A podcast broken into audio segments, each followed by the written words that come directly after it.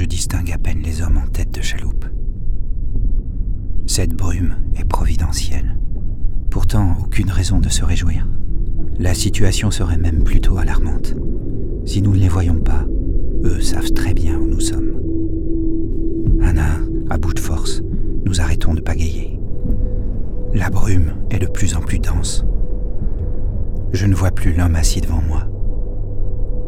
L'un de nous donne encore un dernier coup de rame, puis plus rien. Le silence. Et le blanc tout autour. Il y a encore un instant, le battement de mon cœur était assourdissant. Tout est calme à présent. Je n'ai plus la force de retirer la couche de glace qui s'est formée sur ma barbe. Le froid ne me fait plus souffrir. La chaloupe glisse doucement. Nous entrons dans le pays des morts.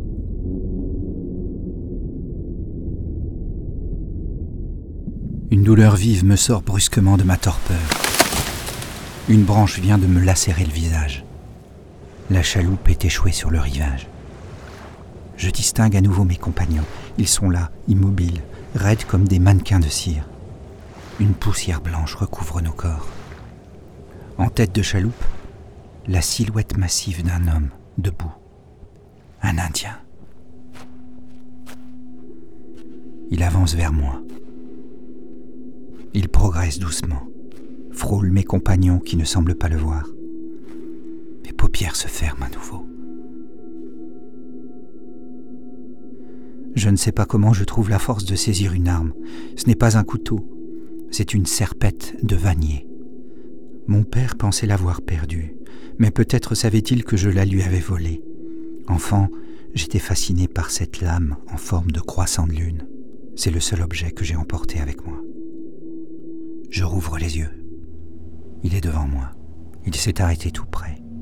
Je n'ai pas peur. Aucun de nous deux ne semble avoir peur. Je ne sais combien de temps nous restons immobiles, face à face. Je lutte pour ne pas fermer les yeux. Ma posture n'est pas menaçante. J'ai le bras à demi levé, comme si je lui tendais l'objet. Lentement, sans me quitter des yeux, il décroche d'abord les branches qui retiennent la chaloupe. Puis, avec prudence, il se saisit de mon arme et dépose dans le creux de ma main une petite pierre noire. La chaleur de cette pierre envahit tout mon corps.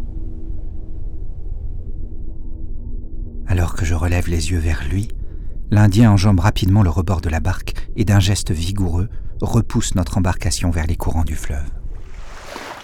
Comme s'ils n'attendaient qu'un signal, les deux hommes en tête de chaloupe se remettent à pagayer comme des automates. Épuisé, je ferme les yeux. Quand je les rouvre, c'est pour découvrir le visage d'une femme. Je sais que nous sommes arrivés.